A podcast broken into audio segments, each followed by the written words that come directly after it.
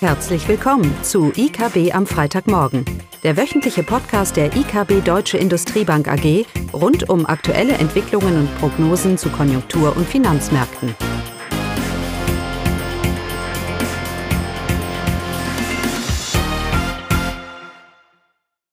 Willkommen zu IKB am Freitagmorgen mit Klaus und mir, Caroline. Die Themen heute ja, wir müssen uns wieder mal über die FED unterhalten mit ihrer Geldpolitik. Und wir wollen uns auch über die jüngsten Konjunkturprognosen für Deutschland unterhalten. Aber Anfang tun wir wieder FED. Die hat ihre Zinsen, ihre Fed Funds Rate nochmal angehoben. Jetzt haben wir einen, einen Wert von zwischen 4,75 und 5 Prozent. Jetzt sind wir bei dieser 5 Prozent Marke. Und das war erwartet worden. Allerdings gab es ein bisschen Unsicherheit, wie denn die Bankenthematik in den USA sich auswirken wird auf die Fed. Wir haben eine Situation, dass durch die drastische Zinswende, die wir in den USA und auch in Europa erleben, es zu disruptiven Impulsen kommt. Das zeigt, lehrt uns auch die Geschichte. Wenn immer eine Notenbank lange Zeit nichts macht, dann muss sie überreagieren, gegensteuern und das gibt dann ein bisschen Chaos. Das letzte, das schöne, das Paradebeispiel ist natürlich Anfang der 80er Jahre, als damals die Fed die Zinsen deutlich angehoben hat und in Folge die Staatsschuldenkrise in Südamerika verursacht hat und das Saving and Loan Debakel in den, in den USA, wo es ja diese, diese Immobilien, diese Building Societies da sehr stark getroffen hat. Und so ist es nicht ganz überraschend, dass jetzt manche Leute, Institutionen auf falschen Fuß eben erwischt, erwischt werden. Ähm, und deshalb hatte man vielleicht die Erwartung, dass die Fed hier schon sich etwas zurückhält. Ähm, aber diese 25 Basispunkte sind notwendig. Das ist zum einen notwendig. Also zum einen kann ich die Bank, das Bankensystem ist ja robuster geworden und das kann man durch andere Instrumente wie Liquiditäts, Liquiditätszugeständnisse äh, und so weiter anders steuern sollte es ja wirklich zu einer Bankenkrise kommen. Und wir hat ja auch diese, diese Einlagensicherungen auch in den USA und so weiter. Nein, aber diese Zinsanhebung war notwendig, weil die Fed, das gleiche für die EZB, jetzt nicht schon das Handtuch werfen darf und sagen kann, oh, hier ist eine gewisse Krise, eine gewisse Risiko, das sich hier abzeichnet. Ich höre jetzt wie immer mal auf und werde unterstützend für die Märkte. Das ist ja so alles, die letzten 30, 40 Jahre die Geldpolitik. Sobald etwas passiert auf den Märkten, oh, oh, oh, die EZB kommt oder die FED kommt, die Notenbank kommen, senken die Zinsen, fluten die Märkte und dieses, die, äh, die, diese Thematik. Und das kann die FED jetzt nicht tun, weil diese Inflationsthematik immer noch mit uns ist. Und die Märkte müssen langsam mal verstehen, dass erst die Rezession kommen wird und diese sich auswirken wird auf die Inflation und erst dann wird die Fed oder die EZB äh, hier ihre, ihre geldpolitische Straffung äh, aufhören beziehungsweise in, äh, die Zinsen dann wieder, wieder senken. Und darum ist es auch ganz wichtig, jetzt auch in den nächsten Monaten darauf zu schauen oder zu hören, was denn die Kommunika genaue Kommunikation ist. Und ich gehe davon aus, dass die beide, die EZB und die Fed, werden immer wieder, auch wenn die Fed jetzt nur noch 25 Basispunkte macht und bei 25 dann wahrscheinlich Schluss ist, aber sie wird weiterhin betonen, dass die, dass die erste Priorität ist und bleibt die Inflation und sie wird erst reagieren, wenn sich das Inflationsbild deutlich gedreht hat. Das ist zum einen richtig, das macht zum einen Sinn und zum anderen ist es auch notwendig anhand, wie gesagt, der doch eher reaktiven Politik, die man bis vor einem Jahr gemacht hat. Wir erinnern uns, Februar 2022 war die Fed Funds Rate noch bei 0 bis 0,25. Wir haben es innerhalb von einem Jahr drastisch versucht aufzuholen. Naja, und jetzt werden wir die Folgen aber auch sehen in der Realwirtschaft. Und die sehen wir noch nicht gleich. Und das erhöht immer das Risiko, dass Notenbanken überreagieren, weil es eben ihre Zeit braucht, aber es führt nichts daran vorbei. Hebe ich die Zinsen an, mache ich Geld teurer, dann sinkt die Geldmengenausweitung und damit das Potenzial, dass Angebot oder Nachfrageimpulse über eine Geldmengenausweitung zur Inflation führen. Aber apropos hier, Caroline, erzähl mir mal die Konjunktur. Ähm, wir haben ja jetzt die Situation, dass wir auch in Europa hier, wir glauben ja, wir haben jetzt diese Krise mit, mit, mit, mit der Ukraine erstmal abgehakt. Mhm. Es kommt alles nicht so schlimm. Ja. Und gleichzeitig haben wir aber die, was eigentlich jetzt bevorsteht, nämlich die geldpolitische Straffung, die kommt ja erst noch all diese Einflüsse. Wie wird das aktuell eingeschätzt, was das Konjunkturbild angeht? Ja, es gab jetzt ja aktuell das äh, Sachverständigengutachten, eine neue Prognose in dieser Woche. Und das wurde ja relativ positiv aufgenommen, äh, zum Teil mit den Überschriften Wirtschaftsweisen geben Hoffnung. Wenn man sich dieses Gutachten jetzt aber genauer anguckt, äh, sehe ich keinen großen Unterschied zu dem, was Sie im Herbst geschrieben haben, auch äh, bezogen auf Ihre Prognose des äh, BIP-Verlaufs. Sie haben Ihre Prognose nach oben angepasst. Sie gehen jetzt von 0,4 Prozent Wachstum im laufenden Jahr aus. Äh, Kalender- und äh, Saison bereinigt.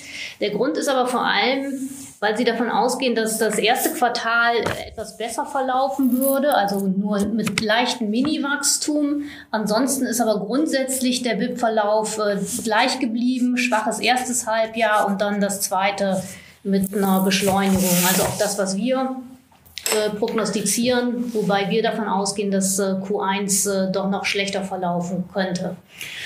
Naja, das ist halt die Frage, zu welchem Maße diese realen Einkommensverluste und alles Thematik rund um Energiekrise und Ukraine-Krise jetzt eben überschwappt in das erste Quartal. Aber das ist ja alles Geschichte. Ja, ähm, wir haben ja gerade gesagt, dass die geldpolitische Straffung und ihre, Folgen, und ihre Folgen sich ja erst noch auswirken im Verlauf von 2023, 2024. Das heißt, wenn wir sagen, aber wir sind jetzt etwas positiver gestimmt, ja, wir kommen ja von Weltuntergangsstimmung ja. in, in Q4.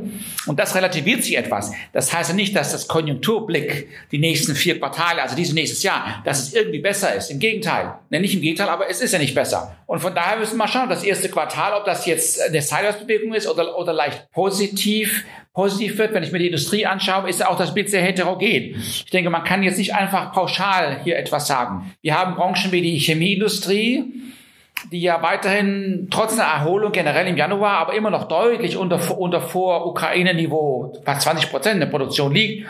Wir haben andere Branchen mit der Automobilindustrie, die das relativ gut tut. Also müssen wir, müssen wir mal schauen. Aber eins trifft sie doch alle dass die, dass die Straffung in der Geldpolitik in den USA als wichtiger Absatzmarkt und in der Eurozone sich in den Auftragseingängen früher oder später oder zunehmend zeigen, ähm, zeigen wird. So mag ich jetzt wie die Sachverständigen hat, jetzt mag man die Prognose für dieses Jahr etwas anheben, vielleicht auch ein bisschen technisch vielleicht bedingt. Das erste Quartal ist schon fast durch. Das erste Quartal, sind ja schon fast am Ende. Ja, mag da ein bisschen äh, äh, die Prognosen nach oben anheben. Das ist aber kein Indiz dafür, dass ich einen positiven Ausblick habe, weil das, was jetzt eigentlich entscheidend ist, nach vorne schauen, nämlich die Geldpolitik, die wird ihre Folgen erst noch zeigen. Ich denke, dass der eine Faktor, der noch eine Rolle spielen kann, ist natürlich China. Mhm. Auch da stimmen sie, äh, hält sich ja die Stimmung auf. Auch da werden Prognosen nach oben genommen. Ich sehe manche, manche äh, Prognostiker erwarten schon 6% Wachstum. Wir sind ja auch deutlich über den 5%, was China selber erwartet. Ja, ja.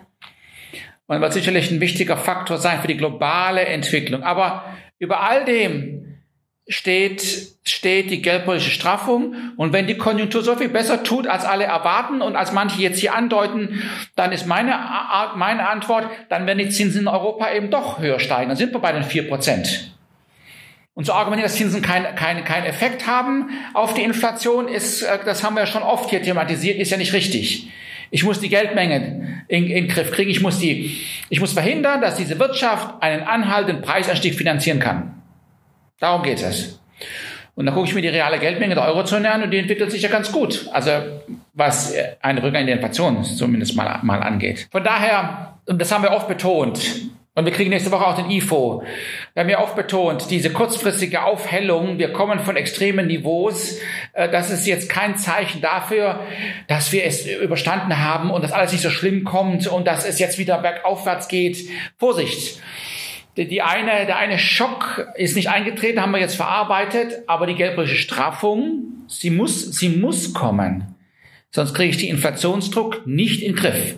Schauen wir doch mal an, was in Deutschland jetzt im Moment passiert mit all den Streiks in den Gewerkschaften, den Lohnforderungen. Nicht überraschend für uns bei der hohen Inflation, die wir haben.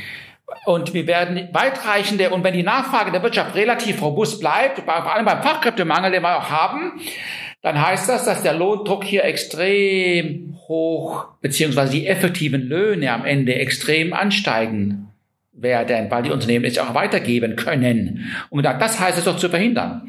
Das ist kein gutes Bild für die Unternehmen, denn deren ihre Margen, die ja jetzt in 2021 und Anfang 2022 auch für die Rohstoffpreise unter Druck gekommen sind, Aber da konnten sie es eben zum Teil weitergeben, die Preise. Jetzt das eben nicht der Fall ist. Ich muss jetzt über die Geldpolitik dem entgegen wirken. Und ich bin nicht ganz so positiv gestimmt über die Realwirtschaft, vor allem wenn wir jetzt doch vielleicht die, diese Streikaktivitäten sich ausweiten und der Dienstleistungssektor einen verlorenen, einen Streiktag ja auch nicht unbedingt aufholen kann so schnell, wie es das verarbeitende Gewerbe tun kann. Es stellt sich eher die Frage, ob das verarbeitende Gewerbe vielleicht äh, ein deutlich besseres Bild uns zeigen wird und die Industrie als jetzt die Wirtschaft im Allgemeinen. Bei all den strukturellen Themen und Problemen, die wir für die Industrie sehen, Klimapolitik und all diese Themen, was ist Klimapolitik, die Kosten da heraus, mag in die konjunkturell vielleicht die Industrie jetzt kurzfristig gar nicht mal so schlecht dastehen. Also, dass das erste Quartal auch nicht unbedingt positiv laufen muss, das zeigt auch der, der Aktivitätsindex der Bundesbank, wo ja Hochfrequenzdaten ermittelt werden. Das ist sowas wie Lkw, Maut, Fahrleistung, Stromverbrauch, Passantenaufkommen in Städten.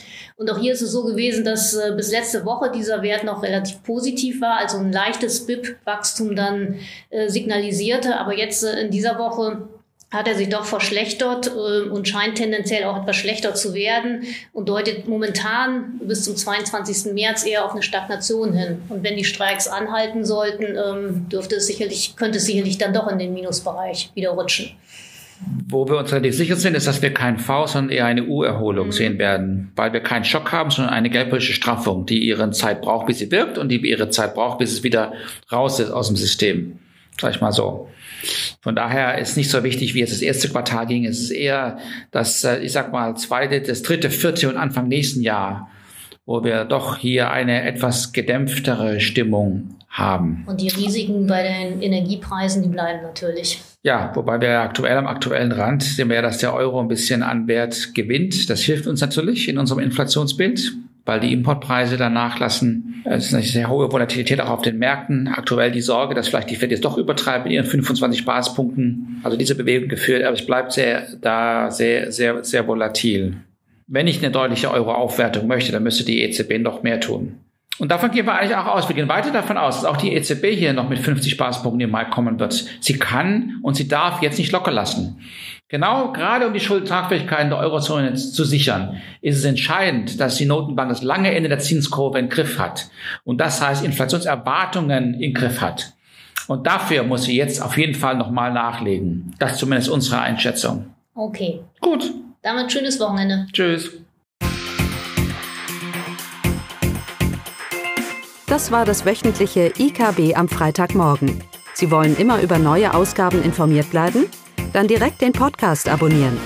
Oder besuchen Sie uns unter www.ikb-blog.de slash podcast.